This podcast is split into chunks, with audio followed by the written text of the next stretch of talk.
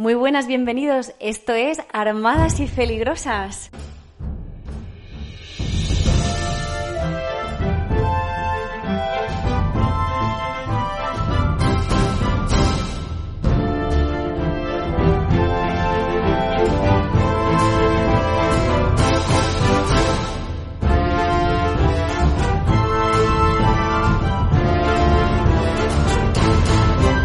Ya estamos a las puertas del verano oficial.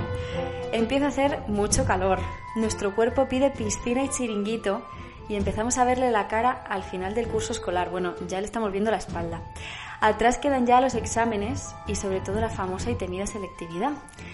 Parece que según las encuestas realizadas a nuestros jóvenes pupilos, la pandemia ha hecho que las preferencias de los estudiantes al elegir carrera pues cambien. Bueno, en realidad lo que ha hecho es que la tendencia de las ramas sanitarias aumente. Ahora tendremos más médicas y enfermeros que ingenieras y abogados. No sé si me parece muy bonito o muy preocupante, no lo sé, os soy sincera. Leo que el primer criterio por el que los alumnos eligen carrera es por las salidas profesionales. Pero almas de cántaro, si a la velocidad que se mueve el mundo, cuando acabéis la carrera lo mismo nos hemos ido todos a vivir a la luna, la vida da muchas vueltas y las vueltas dan mucha vida. Yo, por ejemplo, conocí la carrera a la que más tarde optaría, ingeniería agrónoma, porque soñé con ella una noche.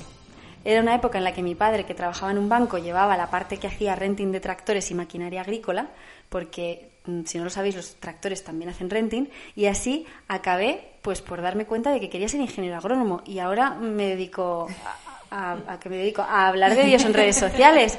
Pues yo soy Ola Chelola, más conocida como Blessings.es, y ella es Irene Alonso y es una madre normal. Hola Irene, ¿cómo estás? Hola, bueno, aquí ya estamos ya que, que, que, ya, que ya, que se acabó. Las ganitas que tenía yo de este momento, te lo prometo. O sea, ¿sabes ese momento eh, que lo haremos mañana? En el que nos metamos en la cama por la noche y desactivemos las alarmas del colegio en el móvil. Uf, menudo momento, yo no sé si temerlo, ¿eh? Las tres alarmas, eh, que yo tengo tres porque yo para despertarme soy un poco azote. Cuando quito las tres, ¡pum! La de las seis y media, la de las siete menos cuarto y la de las siete, fuera va a ser gloria bendita. Uf, madre mía, es un cambio, ¿eh? Supone, supone un cambio de chip grande, sobre todo en las familias que seguimos trabajando, pero el cole ya no está. Yo lo prefiero mil veces, porque de verdad que las carreras a mí me matan. Y el tenerlos aquí, es verdad que hace unos años me agotaba pero cada vez más estoy aprendiendo a disfrutarlo y me encanta que estemos todos juntos en casa a disfrutar y pasar tiempo con ellos. Sí, además cómo cambian las rutinas cuando llega el verano y ya se acaban las clases, ¿verdad? Y con los días que son tan largos, maravilloso. de repente se relajan muchísimo los horarios, ¿verdad? Y se relajan las tensiones también. Imagínate toda la tensión que genera el que llegas tarde, el que llegas tarde, el que vuelves, que tienes poco tiempo para comer, que luego tienes extraescolares, que luego eso todo desaparece y solo queda disfrutar. Reconozco que me gusta mucho porque mm, eh, pues es un poco más slow life, ese slow life que todos buscamos. También reconozco que es bonito por un tiempo, porque luego cómo pedimos la rutina de vuelta, eh, pero, exacto, que, que, sana es la rutina, pero de eso ya hablaremos. Pero reconozco que me gusta, me gusta como este, este slow life que, que llega con el fin de, de, las clases. Yo lo necesito, ¿eh? porque es verdad que además estos cursos, esos dos últimos, para mí han sido intensísimos. Imagínate lo que es una entrada y salida escalonada para una persona como yo que tiene siete hijos en el mismo centro. Eh, me salen con tres cuartos de hora de diferencia. Eh, es que no te imaginas. Yo creo que, que a quien se le ocurriera esto de las entradas escalonadas no ha pensado cómo podía afectar a las familias, porque es verdad que es que te vuelves tarumba. Claro, no, y además es que en tu caso, pues ya no, no lo quiero ni imaginar. Claro, es que somos un poco, bueno, la excepción, ¿no? Entonces al final, pues nadie piensa en cuánto tiempo pasamos ahí esperando, esperando en la puerta. Yo, yo a veces no sé ni por qué puertas salen ya y entonces voy haciendo como un tour alrededor del colegio y pienso... Por alguna te los encontrarás. En algún momento alguien me dirá, este es tuyo, y así voy. bueno... Dentro de un mes, más o menos, el 20 de julio, se inaugura en Disneyland París el Avengers Campus. Madre mía. Yo que estaba, yo que estaba ahí como dilatando el tiempo para intentar ir, yo no creo que lo consigamos nunca. Pero, pero con esto ya me toca fijo, vamos, anda que no tengo locos de los Avengers por aquí. Eh, bueno, aquí, aquí mismo sentada a tu lado tienes una. O sea, yo eh, quiero ir yo. O sea, a mis hijos no sé si les hará ilusión o no. Francisco y a Mateo, por favor. Vale, o sea, es que es una pasada. O sea, todo lleno de atracciones de Iron Man, de Spider-Man. Eh, te puedes encontrar con los personajes mmm, caminando por allí, por supuesto. Eh, bueno, o sea, creo, creo que se, han, se les ha ido mucho la pinza con este campus. Va a ser, va a ser una cosa chulísima eh, tienes... Una... Tú quieres encontrarte con Thor, confiesa. No me importaría nada encontrarme con Thor, No me importaría absolutamente nada encontrarme con Parece Thor. un tipo simpático. Pero no el disfrazado. No, el otro. Y los de Guardianes de la Galaxia me caen muy bien todos. Esto es, Todos. que, es que yo soy completamente negada en esto. Guardianes de la Galaxia son el arbolito, ¿no? La, la Eh, chica eh, morada. el arbolito, Groot, efectivamente. Perdonadle, es que... Es que vaya tela. Tengo, o sea, tengo siete hijos varones locos por Avengers y, y- y no me entero de nada. Bueno, o sea, va a ser... ¿Cómo se llama la morada? Gamor, en- no, ¿O eh, es verde? eh, Sí, es verde. Ah, es Se verde. llama Ah, Gamora. Sí, vale. sí, sí, es verde. Es una crack también. Sí. Los Guardianes de la Galaxia son, son lo mejor. ¿Este que es grandote? ¿Como muy grande? Eh, el grande grande se llama ¿Una masa? Hulk. no, el de los Guardianes de la Galaxia. Sí. Ay, se me ha ido el nombre de la cabeza ahora. Eh, Es que es muy gracioso. Y se me ha ido. Ahora lo busco. Ahora lo busco He y te digo. hace poquito un, un Reels que el actor de Hulk, que no sé cómo se llama, contaba que una vez un niño en la clase de, de su hija, que tenía como cuatro años, estaba en el preescolar, le preguntó, pero, pero tú eres Hulk, es buenísimo. Ah, sí. Y, y que él, sin poder responder, su hija dijo, sí, sí, eso, eres Hulk. ¿Y puedes transformarte? Y la niña, sí, sí, papá. Hazlo, hazlo. Y el otro como... Y te empecé a poner caras y, y el niño dijo, no, no, no, no, déjalo, déjalo, déjalo. Imagínate encontrarte a Hulk en tu clase. Sí, sí, el grande de Guardianes es Drax. Drax. Drax. Me que- cae bien, ese me cae bien. Drax, que es Dave Bautista, que la verdad es que hace un papelón y yo soy muy fan de ese humor y, y la verdad es que es brutal. O sea, Me sorprende esto porque dentro del género superhéroes, ¿no? a, ver, a ver, hablo desde la más absoluta ignorancia, me parece que, que Avengers, Guardianes de la Galaxia, eh, tratan esta- este tipo de pelis con un humor muy divertido. Yo recuerdo, la única peli completa que he visto, he de Sí, confesar, sí. eh, fue precisamente la de Thor Ragnarok. Eh, que Sí. nos invitaron a verla al cine fui con mis hijos. Me reí bastante. Sí. Más allá de que a mí este género tan fantástico no me va mucho. Ay, a mí me encanta. Yo, yo soy muy fan, yo me las he visto varias veces todas y, y reconozco que me encanta. Me gusta muchísimo precisamente ese humor del que hablas. A mí no me importa que paren la peli con coñas de este tipo tontas. M- Muchos de los fans de Marvel sé que cuando meten un poquito de más de humor de la cuenta ya están siempre diciendo, ah, el humor, no sé qué.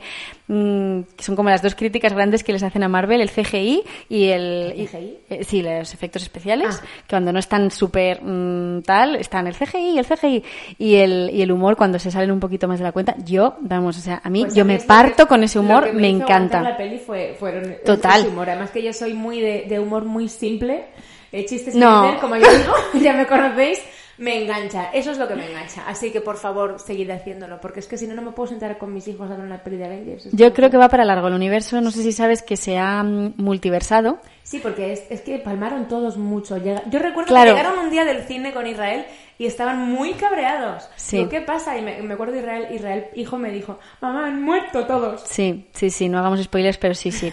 Claro, ¿sabes qué pasa? Que en los cómics tienen una ventaja que es que los, los personajes de los cómics no envejecen. Los Ah. actores sí, claro. Entonces tú puedes tener cómics de Iron Man, eh, pues no sé, 580.000, pero claro, mm, no puedes tener a Robert Downey Jr. ahí eh, En eternamente. Salmuera no lo puedes meter para No, no, no. Entonces, Es una claro, pena, porque mira que es majete. Claro, entonces, ¿qué pasa? Que eh, tienen que ir mm, reinventando y ahora han hecho una cosa que es el multiverso, ¿no? Donde hay varios universos, entonces incluso la gente que se ha muerto en un universo puede reaparecer en otro. Maravilloso. Con lo cual, los de Marvel, los de Marvel han creado un... tienen Ah, la... por eso la serie esta, ¿no? La- ¿Qué serie había? Esta que empezaba como en una peli de años Doctor 50. Strange... Ah, no, no, eh, Loki. No. No, una que empezaba en una, en- como en una serie antigua. Ah, años 50. WandaVision. Era WandaVision. Sí, sí, Porque, sí. Era como, padre, Palma. era como padres forzosos. Sí, total. Eh, Visión había muerto. Ah, había muerto. Claro, pues esta es una serie que ocurre antes. Bueno, no voy a hacer spoiler. Madre mía. No voy a hacer spoiler. Dices, ¿por qué en esta serie está Visión si Visión ha muerto? Ah, pues tienes que ver la Ah, serie. pues yo pensé que era por el multiverso. Pues no, no es por eso, pero podría haber sido. Podría haber sido. O sea, la- el multiverso es la- el as en la manga por el cual se, ahora pueden hacer lo que les dé la gana. giro de guion que te dé la gana. Puede aparecer cualquier protagonista que haya muerto, puede aparecer cualquier cosa, es, pero lo han hecho muy chulo, ¿eh? Porque Es es, un verdad que dentro, perfecto. dentro de ese comodín tienen unas normas que no se saltan y mola mucho. Y, y sí, hablando justo de lo que decías de Salmuera, ¿sabes que me enteré el otro día de que eh, Frozen se llama así? Porque ahora tú cuando introduces en Google, eh, cuando quieres preguntar si Disney, si Walt Disney está, Está congelado, congelado. tú pones Disney's Frozen, no te sale nada sobre si Walt Disney está congelado, sino solo todo cosas entradas sobre la película. bueno! Entonces han sepultado toda la información. Han sepultado la historia de Walt Disney congelado. Exacto. Digo, que son, no sé si era verdad, pero es muy crack esto. Son más listos. ¿Verdad? Los de Disney. bueno, os traíamos esto del campus de Avengers, no porque nos gusten, que nos gustan, sino para aprovechar y traeros la excusa de hablar sobre los viajes, sobre viajes en general, sobre qué viajes han salido bien, qué viajes han salido mal, sobre mm, cuáles son nuestros tips para viajar, las vacaciones, un poco todo, un poco todo en general. Entonces, hablemos de viajes. Venga, vamos. Es que me, entra calor ya solo de hablarlo, ¿eh? ¿Verdad? Uf. Los viajes, eh, prepararlos es un poco rollo. Para mí es lo peor. Hacer maletas para todos. Para nunca mí te es llevas. Lo peor del no, mundo. no te pasa el hacer una maleta que nunca te llevas. Todo lo que quieres, no hay Y cosas. siempre te sobra algo. Sí, y dices, eh, ¿cómo hacer la maleta perfecta? Bueno, ese, ese tip nos lo, bueno, yo por lo menos no os lo voy a dar porque no, no, No lo, no sé, no lo sé, pero, pero sí que os podemos hablar de nuestros viajes. ¿Tú recuerdas algún viaje así que digas, seguro que tenías mil, pero que digas anécdota mm, divertida, algo que nos pasó, algo que, que recuerdes como así monumental que hicierais? Yo tengo, yo tengo precisamente uno con Disneyland Sí. Sí, sí, sí, precisamente donde, donde salió todo bastante regular y mira, y mira que mi madre, esto era cuando yo era niña, mi madre llevaba todo súper bien atado. Yo no sé si esto os lo he contado alguna vez. Sí, sí, mi madre es una crack de los viajes, todo, todos los itinerarios. En ese, en ese momento donde no había internet y todo lo tenías que llevar atado, porque viajar entonces no era como ahora que enseguida te resuelve la papeleta, eh, una llamada, un Google de la vida. Antes era todo a fuerza de teléfono, prehecho siempre Claro, y mapa en mano. Y, y tu, y tu cartelito y la gente que te esperaba con su cartelito en, la, en, en el aeropuerto y todas esas cosas que hemos perdido, porque ahora ya todo es, ¿no? Es, eh, pero, pero eh, online, pero a- a entonces existía lo tienes que llevar todo muy atado porque si no, pues yo no sé si esto os lo he contado alguna vez, pero es muy gracioso. Eh, estábamos ya, habíamos ido a Disneyland París, habíamos ido a, a conocer la ciudad de París y estábamos ahí esperando a que mm, llegara, llegara el señor del corte inglés que nos iba a llevar en furgoneta al aeropuerto. Entonces, claro, mi madre y yo nos fuimos al baño y cometimos el error de dejar a mi padre solo. Lo siento, mm, te quiero mucho, Aita, pero, pero cometimos ese error. Y entonces en ese momento entró el señor del corte inglés. Pero claro, ¿Pero era vuestro señor del corte inglés? no cayó en que el señor es del corte inglés. ¿Cuántos señores de corte inglés puede haber en un aeropuerto? Hay muchos, era el hotel, claro, hay muchos señores del corte inglés. Entonces en el hotel entró este señor y dijo, corte inglés, el corte inglés. Y mi padre dijo, yo, yo, yo, yo. Oh, Entonces, claro, nos metimos en la furgoneta. Para cuando salimos mi madre y yo del baño, ya mi padre Estaba estaba, todo hecho. estaba subido con las maletas en la, en la furgoneta. Y nada, ahí que nos subimos en la furgo, tal, y de repente dice mi padre, por aquí no se va a Charles de Gaulle. mi padre, que conocía un poco París, y dice, pero es que por aquí no se va a Charles de Gaulle, que era el aeropuerto eh, al que íbamos. Y le pregunta al conductor y dice, no, no, es que no, no vamos a Charles de Gaulle, vamos a Orly. Y dice, ¿cómo? Dice, pero es que nosotros vamos a Charles de Gaulle. Total, que mi madre pone una cara de qué has hecho, qué has hecho. Y resulta que nos habíamos metido, evidentemente, con otro señor del corte inglés que no era. ¿Y, y había otra familia yendo a Charles de Gaulle cuando tenía que ir a Orly? Eso es lo apasionante de la historia. Claro, o sea, allí había gente que sí que iba al aeropuerto correcto, todos salvo nosotros. No le podíamos hacer girar y darse la vuelta. Entonces, claro, tuvimos que llegar al aeropuerto, descargar y el señor nos llevó corriendo al otro aeropuerto. Cuando llegamos, el, el avión ya estaba totalmente embarcado. Estaba lo típico de las películas corriendo en medio del aeropuerto, que se va el avión, que se va el avión, que se va el En avión. plan, solo en casa, ¿no? En plan solo en casa, cuando, y tal cual, cuando llegamos al avión, eh, con la lengua afuera, cada uno en una punta, porque claro, ya ni asientos juntos ni nada, gracias a Dios que no se había ido, y mi madre que le tiene bastante pánico a volar, ella sola ahí, entonces... Pobrecita. Bueno, total, resulta que yo iba ahí con una, con una chica, y la azafata dijo, mira cómo está, como es una niña, voy a poner, voy a ver si me cambian el, el- mi compañera de al lado de asiento para que pueda venir su padre y sentarse al lado de la niña. Total, que lo- la azafata lo consiguió. Y según está viniendo mi padre al asiento libre, que se había quedado a mi lado, llega corriendo mi madre y me dice, ¿me dejas que me siente yo con él? Porque tenía muchísimo miedo. Y yo, claro, claro. Total, que la historia acabó con final feliz, pero Le mandamos ojo, un besito a la Latz. Un besito a mi madre. Vaya, vaya rato malo. ojito con buscar el señor correcto de- del corte inglés, como que es son los importante. aeropuertos, ¿eh? O sea, yo eh, tengo una buenísima de carreras en los aeropuertos también. Cuando marchamos a China, imaginaos, no nos íbamos de vacaciones, o sea, nos íbamos a cambiar de vida. Nos estábamos mudando de continente. Eh, hacer un viaje en esas condiciones con cinco hijos, os prometo que es poco menos que una locura. Mi marido es igual que tu madre. O sea, él ya sabes tú cómo es, es súper logístico, una mente eh, muy analista y muy perfeccionista y lo tenía todo súper atado, estaban los vuelos cogido súper conscientemente, teníamos que hacer dos escalas, el viaje original era Madrid-Londres, Londres-Beijing, Beijing-Xi'an, eso era lo que teníamos que hacer. Casi nada. Casi nada. Eh, teníamos, además, eh, había dejado una espera de cinco horas en Londres para no pillarnos los dedos y no perder el vuelo largo. No sé qué pasó ese día en la T4 de Barajas, que nuestro vuelo a Londres salió con cinco horas y media de Ah. retraso desde aquí. Salimos desde la satélite, un retraso tras otro, tras otro, tras otro. Cuando llegamos a Londres, un vuelo que nos tenía que llevar a Beijing había volado, pero Literal. literalmente, imagínate, pero nuestras maletas, como era un, un enlace, estaban volando también, porque según las embarcamos en Madrid, partieron y nuestras maletas volaron a Beijing directamente sin nosotros. Eh, imagínate, te encuentras en Londres sin vuelo, sabiendo que todas tus cosas están en Beijing, tú estás en España con cinco niños, claro, llevábamos cinco niños, cada uno su maleta individual también, su maleta de mano, eh, llevaba la guitarra, el carro del bebé, que carro doble además, eh, hasta que conseguimos que nos atendieran, oye no, vamos a coger un avión, eh, era Wimbledon, me acuerdo, en Londres, no había plazas hoteleras ninguna, lo que podemos hacer es acercaros a China, Acercarnos. acercaros a China y os ofrecemos un vuelo a Hong Kong que sale dentro de 8 minutos. Ah, ¿cuánto tiempo? Venga, fenomenal, claro, tú saca los billetes tal y ponte a volar por ese aeropuerto de Wembley que fue una auténtica locura. Nos hicieron abrir los potitos de los niños, mm, comérnoslo, chuparlo con los dedos para que vieran que no eran bombas escondidas. ¿Por qué tienen tanta fijación en los arcos de seguridad con los Con los potitos de los niños? Madre mía, ¿eh? ¿qué ¿Qué se esconderá? ¿Qué habrán escondido allí para Dios que lo miren eso tanto? pienso yo, ¿qué, qué, qué habrá hecho la gente con los potitos? Llegamos al avión en esas condiciones, en plan vuelo cerrado, la puerta esta que cierra como con un timón, esa estaba cerrada. Como un timón, sí. y, y entramos corriendo igual, imagínate, un Boeing 747 de dos pisos, eh, sin asientos libres para nosotros, que éramos nueve personas, éramos todos nosotros, más mi amiga Gloria que vino a echarnos una mano en el viaje, que es un angelito, eh, desperdigados por dos plantas de avión. Imagínate, aquel fue nuestro contacto, nuestro contacto directo con la China profunda. Madre mía. eran viajeros chinos en su mayoría, no hablábamos ni papa de chino. Eh, Israel no sé cómo lo hizo, pero guacachi, guacachi, guacachá, nos hizo, al final nos colocó a todos juntos.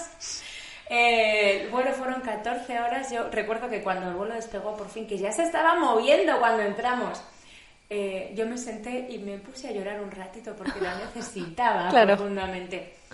Cuando llegamos a Hong Kong, nos recibió un, empleado de la aerolínea mm, de China Airlines allí en Hong Kong y nos dijo, ahora tenemos que ir a Beijing y el vuelo sale en un minuto. Estamos en el, aeropuerto más grande del mundo, que es el de Hong Kong. Eh, tenemos que llegar al terminal satélite Sí. Con todos vuestros hijos eh, es gracioso porque no teníamos ni siquiera el carro. Habíamos facturado el chasis del carro y solo teníamos la silla extra del carro. ¿no? Es un finlandés que tiene un, un carro como litera. Entonces, eh, hay una silla que se pliega con el chasis y otra que es como extra, que esa la subimos a la cabina. Pues teníamos la silla extra, pero no teníamos carro. Teníamos cinco niños agotados después de llevar 24 horas viajando y nosotros reventados. Y ponte a correr, atraviesa el aeropuerto más grande del mundo, petadísimo de gente en plena temporada alta. Aquel señor no nos cogió ni una maletita, no te creas que iba a ayudar. O sea, íbamos, cada uno con los niños como sacos de patatas, Gloria la pobre con la guitarra, el otro con la silla que le sobraba, los niños arrastrados, no querían andar. niño- Bueno, lo recuerdo terrorífico. Y llegamos igual, pero mm, sobre la bocina, absolutamente ya con el timón cerrado. Dos veces nos pasó. Llegamos Madre mía. con 24 horas de retraso a aquel, a aquel destino. Fíjate qué maravilloso, porque cuando llegamos a Beijing no teníamos planeado hacer esa parada, pero Israel tenía una prima que era en enlace con la, con la embajada, enlace militar de la embajada. Y nos llevó a su casa porque hasta el día siguiente no había vuelos ya a Beijing, aunque eran como las 2 de la mañana, y fue maravilloso. Sentarnos, descansar, hablar español, darnos un baño, nos esperaban con tortilla de patata, fue la que mejor me supo de la historia. Madre mía, ¿eh? O sea, es que viajar lo que es trasladarse Sí. es un auténtico rollo, ¿eh? Y Luego, vas con niños. O sea, luego el viaje está muy bien, ¿eh? Pero lo que es el traslado y la preparación. Uf. Y estaba escuchándote y decía, ¿por qué nos pondremos tan nerviosos en el arco de seguridad? No lo sé. Si no tenemos nada que esconder, No hay nada que ni nada. Pero, oye, ¿qué es pasar por el arco de seguridad y tú te sientes nervioso? Te, sientes delincuente. No creo que haya nadie que no se ponga nervioso, aunque sea, ¿no? Que digas, es que no llevo absolutamente nada, no he hecho nada malo en mi vida, pero, oye, es llegar al arco y te sientes Pues que además ahora, desde que llevar un bote de desodorante, un bote de colonia, te convierte en alguien indeseable y que tienes que dejarlo allí, como mucha presión. Totalmente. ¿Llevaré algún mililitro de más? Hola, esa es la pregunta, ¿eh? Tú estás, tú estás en la cola pensando, espero que no me pase, espero que no me pase. Y decidiendo qué crema dejar si te hacen dejar algo, es que eso es muy fuerte. No, no, eh, de acuerdo en que la preparación, el traslado es un rollo, pero luego llega el viaje y dices, ay, vale, sí, Maravilla. ahora me ha compensado. Viajar mola, ¿no? Pero cuando lo estás haciendo en el traslado dices, uff, ¿por qué me habré movido de mi casa? Luego llegas y dices, bueno, sí, vale, merece la pena. Pasando a lo que es el viaje en sí, mm, vamos a compartir con nuestras peligrosas algunos de los trucos o algunas de las cosas que hacemos siempre al llegar a una ciudad nueva, eh, para conocerla, esas típicas mm, trucos familiares que has ido adquiriendo con el paso del tiempo porque ya veteranamente eh, has ido metiendo la pata en algunas cosas, has ido pringueando como turista en, en varias de las cosas que dices esto nunca más lo volvemos a hacer así. Vamos a compartir un poco de esta sabiduría con, con vosotras hoy eh, y contarnos nuestros tips para ir de viaje, ¿no? Yo diría que lo primero que hago al llegar a una ciudad siempre es buscar el McDonald's más cercano. Es que esto te, te- te salva de mucho, ¿sabes? Cuando llegas a un sitio que no conoces, yo por ejemplo voy a Huelva y sé perfectamente dónde puedo ir a comer, Claro. dónde no puedo ir a comer, llevo Sí. toda la vida veraneando allí y, y conocemos perfectamente. Pero en un sitio nuevo, oye, que no me arriesgo, ¿sabes? No me ofrezco yo a que me tomen el pelo. Precisamente porque comer de turista es muy caro, caro. fuera de España, ¿verdad? Yo, por ejemplo, tengo un tip en relación con eso y es que si tu alojamiento tiene buffet libre, hazte unos bocatas para media mañana porque es nunca sabes cuándo te vas a sentar a comer. Otro momento en el que te sientes muy delincuente, ¿eh? Ese momento en el que haces el bocacha y te lo guardas así debajo de la mesa en el bolso. Sí, ¿Qué? que no tiene, que no te llenas un tupper porque no te has llevado tuppers. Ah, sí, que si no te llenas el tupper es que el buffet libre es incita mucho a esto. Sí. A- al como acopio. que- Como que, mm, nadie se da mucha cuenta, ¿no? Del asunto. No, pero además tú te piensas que te está viendo todo el mundo Sí, te haciéndola de... súper observada y cada uno está a su rollo haciéndose sus propios bocatas. Totalmente. Eh, yo, nosotros, por ejemplo, en ciudades así, pues de, sobre todo del extranjero, eh, casi siempre intentamos contratar el autobús turístico el primer día. Esto es un tip que nos ha ayudado mucho porque en el primer, el autobús turístico suele enseñarte lo más importante de la ciudad. Entonces, si vas con unos cuantos días y puedes permitirte el primero, entre comillas, perderlo, no es perderlo, pero entendedme, en hacerte Una idea una general. Exacto, una idea general de la ciudad, de dónde están las cosas más importantes. Luego ya irás, te pararás. Pero el turístico, el autobús turístico te enseña de una manera muy cómoda, porque vas sentado, toda la ciudad, claro, toda la ciudad. eh, en un día así, en un vistazo, te haces mucha idea. Entonces luego dices, ah, mira, en este me quiero parar, aquí quiero entrar, aquí no, aquí tal. Entonces el autobús turístico es una inversión que a nosotros nos ayuda a conocer de primeras la... ¿Y los niños cómo lo aguantan? Porque mi experiencia con autobús turístico es bastante durilla. Sí, Sí. depende, claro, depende de, depende del, del momento. No- mm, mis hijos llevan dos años pandémicos sin viajar, pero cuando antes lo hacíamos, la verdad es que les, les ilusionaba mucho lo de ir arriba. Y, Ah, si ir arriba se puede ir viendo, tal. Es verdad que como te permiten bajarte y subirte todas las Ah, veces, bueno, sí, espérate, todas las veces que quieras. Tú estás hablando del bus turístico este típico que va destapado y tal. Ese, el de bajar- Sí, el porque de- nosotros hicimos una vez en París con los niños eh, un autocar de, con una agencia de viajes. Ah, esto no. esto es muy Me refiero a este, al drop off, drop, drop on, que puedes subir, bajar cuantas veces quieras. Entonces, si estás cansado, pues te bajas un rato, pero luego lo vuelves a coger. Pues esto no hemos probado nunca, fíjate. A mí me ayuda bastante, ya te digo, tiene que ser un viaje donde puedas permitirte pues ese primer día hacer un poco toma de contacto, ¿eh? pero, pero nos ayuda, nos ayuda bastante. Es muy buena solución. Otro tip, no sé si compartirás conmigo, es tener bien presente que los chollos no existen. Es que esto es fundamental, porque es que en la vida duros a pesetas, esto está clarísimo. Eh, y por muy bien que lo hayas preparado y por muy eh, fantástico que creas que has sido, que has conseguido el chollazo de la vida, nadie regala nada. No, Eso ¿verdad? está claro. O sea, y que las cosas cuestan, y en verano y en vacaciones, pues casi que un poquito más. Ojito con Así las que que típicas. de los chollazos Sí, ¿verdad? Ojito con las típicas excursiones que todas las excursiones en helicóptero, me lo invento, al cañón del Colorado cuestan mm, X. Y de repente encuentras una que es eh, la mitad de X, ¿no? Y dices, ¡buah! He encontrado el chollo. Qué, qué pringados Sí, que sí, sí. ¿No? Que pringaos los que se están yendo a la de 500 dólares porque tal, porque estas no sé qué. Ojito, ojito, que ese helicóptero le falta una hélice o algo. Eh, tengo una buenísima aquí en el Cairo. Eh, estábamos en las pirámides de Giza y había pues los típicos bereberes con los camellos, ¿no? Y, y- y te decían todos, eh, subir al camello 10 euros, una foto encima del camello 10 euros, subir camello 10 euros. Y había uno que decía, subir camello 5 euros, subir camello 5 euros. Entonces, claro, todo el mundo iba al de subir camello 5 euros. ¿Sabes qué pasaba? ¿Qué? Que decía, subir camello 5 euros a la foto, bajar del camello 10 euros. ¡Qué bueno! Ahora bájate, ¿no? Me encanta. Al final terminabas pagando 5 euros de más por ir de avispado. O sea, yo tengo claro que sí, la inteligencia de las mm, personas que eh, viven de esto y en los mercadillos y en las Es zonas turísticas, si esto se extrapolara al resto de oficios, nos iría distinto, porque son realmente eh, creativos a la hora de colártela. Es curiosísimo. Tú viajas por cualquier país del mundo árabe, que, que yo conozco muchos y, y me parece apasionante, y tienen una capacidad, o sea, son absolutamente camaleónicos. Se adaptan absolutamente su forma de hablar, sus expresiones, al, al cliente que tiene en ese momento. Saben lo que eres. Cuando nos veían llegar los españoles era... eh, aquí, más barato que en Andorra, nos. Nos preguntaban, ¿de dónde sois? De Madrid. No, no, tú no Madrid, tú catalán, tú no quieres pagar. Saben, esto es mejor que el corte inglés, el 2 por 1 de Carrefour. O sea, utilizaban expresiones que claramente han aprendido específicamente para atraerte y llamar tu atención. Es que es tener una mente privilegiada para esto, o sea, es que hay que valer, ¿eh? Sí, sí, porque nos decían compañeros de viaje que eran algunos ingleses, otros italianos, que con ellos hacían lo mismo, utilizaban expresiones y chascarrillos propios. O sea, si todos tuviéramos esa capacidad de autoventa, ¿no? Sí. O sea, es que cómo, cómo, cómo sería, ¿no? ¿Cómo sería la cosa? Es increíble. Hay, pues hay que tener mucho cuidado también, pues eso, con los precios que no estén cerrados, los taxis que tienen precio abierto, eh, ¿no? Co- Siempre no parecer, parecer que, que parezca que conoces la ciudad para que no te líen y te lleven por el típico camino que da la vuelta a la ciudad.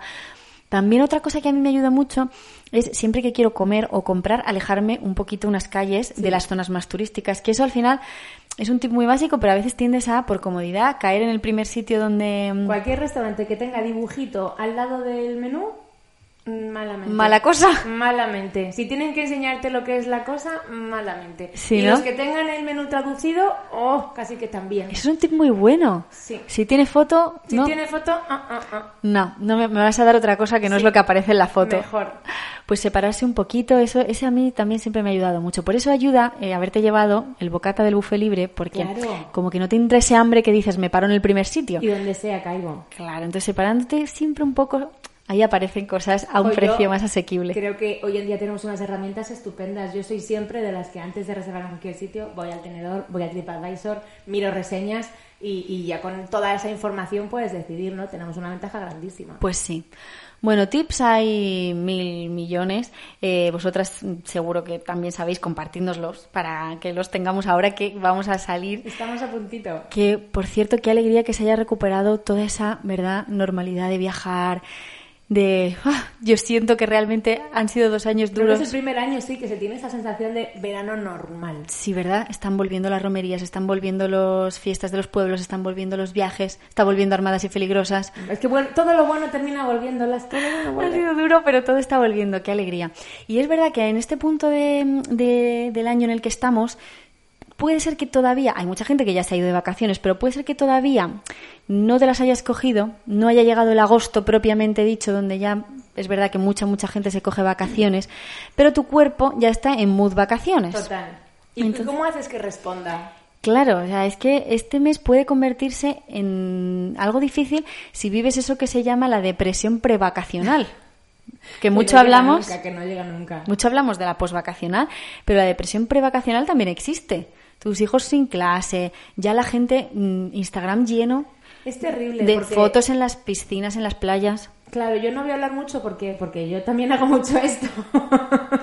Siento mucho Todos, todo lo que haya todos. podido compartir durante estos días que os haya A hecho ver, daño. lo hacemos todos, eso no está Pero hecho a mala, a mala idea, pero es verdad que cuando estás en la oficina duele. Somos muchísima gente en redes sociales y, y claro, al final eh, la sensación tuya es todo el mundo está de vacaciones, menos yo. Pero en realidad es que también hay un mogollón de gente de la oficina todavía. Pasa que esos no comparten las fotos.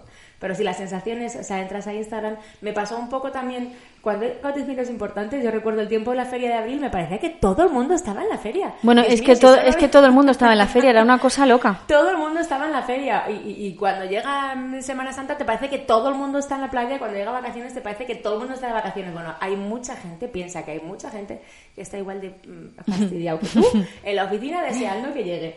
Eh, pensar que las redes no son más que un escaparate pequeñito y las expectativas, bueno, pues como decía Ola siempre, es como, son como las camas, ¿no? Exacto, hay que hacerlas y deshacerlas Todos los días. todos los días. Aunque cueste. Es que la depresión prevacacional tiene mucho que ver con esto, con las expectativas, porque mm, hablábamos de la preparación, ¿no? La preparación del viaje, la preparación, el dejar, el dejar todo cerrado para poder irte tranquilo de vacaciones y descansar y no sé qué y no sé cuántos. Esto desgasta mucho. y sin querer creas muchas expectativas y luego de repente te vas de vacaciones pensando que eso va a ser la panacea.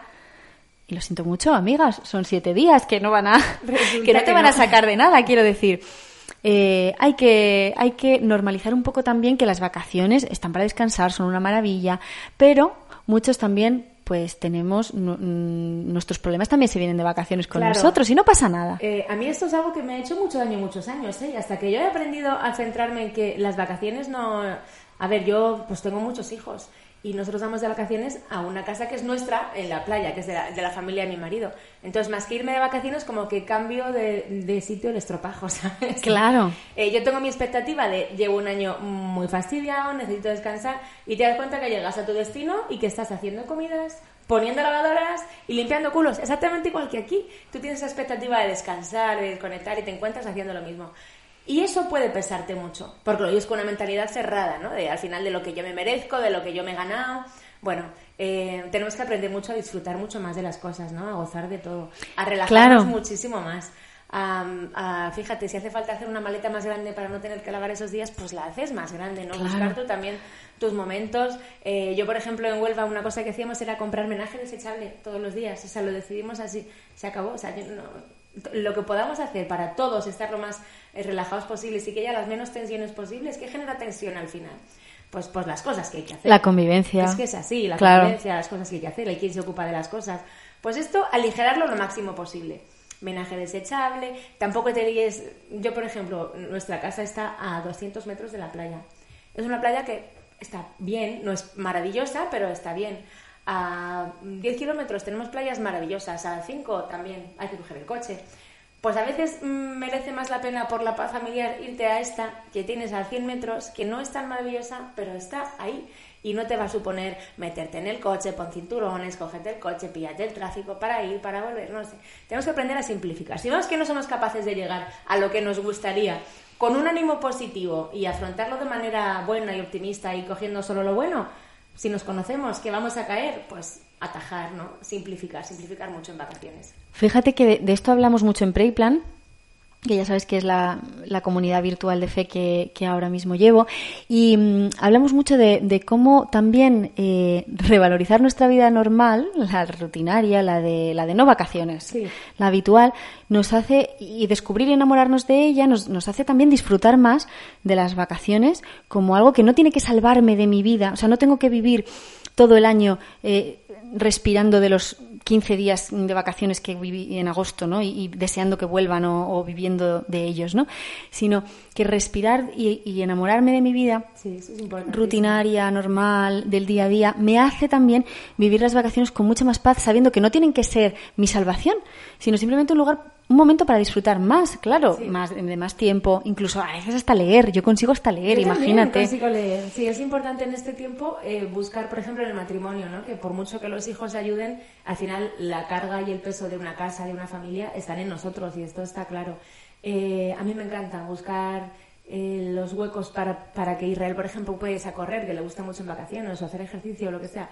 Él luego busca los huecos para que yo me baje solo a la piscina y pueda ir un rato. Em, favorecer ¿no? el bienestar del otro, favorecer el bienestar propio al final. Y es verdad lo que decías, nos comentabas hace unos programas que, que el acontecimiento de Marieta te ayudó a enamorarte de las, de las cosas sencillas de tu vida, ¿no? Sí.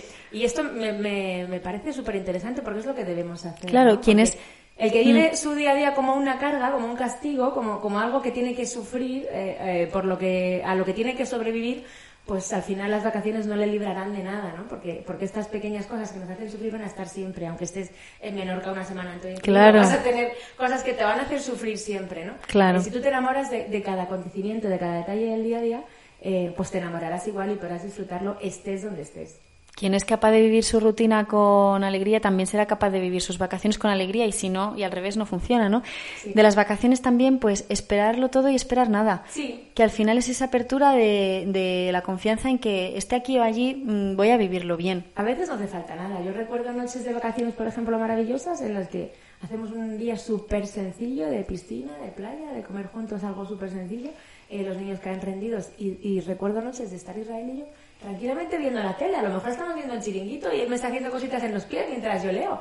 Pero ese ratito, o sea, eh, de estar en ese momento y pensar, jolín, qué bien, eh, que no necesito irme a cenar ni a un chiringuito en la playa espectacular. Ni... Sí. Está muy a gusto en pijama por la noche con mi marido. Ay, sí. Pues os deseamos que nos llevéis de vacaciones con, con vosotras. Oye, sí, que, que es un planazo también, ¿eh? Armadas y peligrosas ahí al borde de la piscina, lo estoy viendo. En verano es un momentazo para engancharse a armadas y peligrosas, Sí, ¿a sí, que sí, sí? sí, sí. Y como siempre os decimos, tened cuidado con nosotras porque estamos armadas. Y somos peligrosas.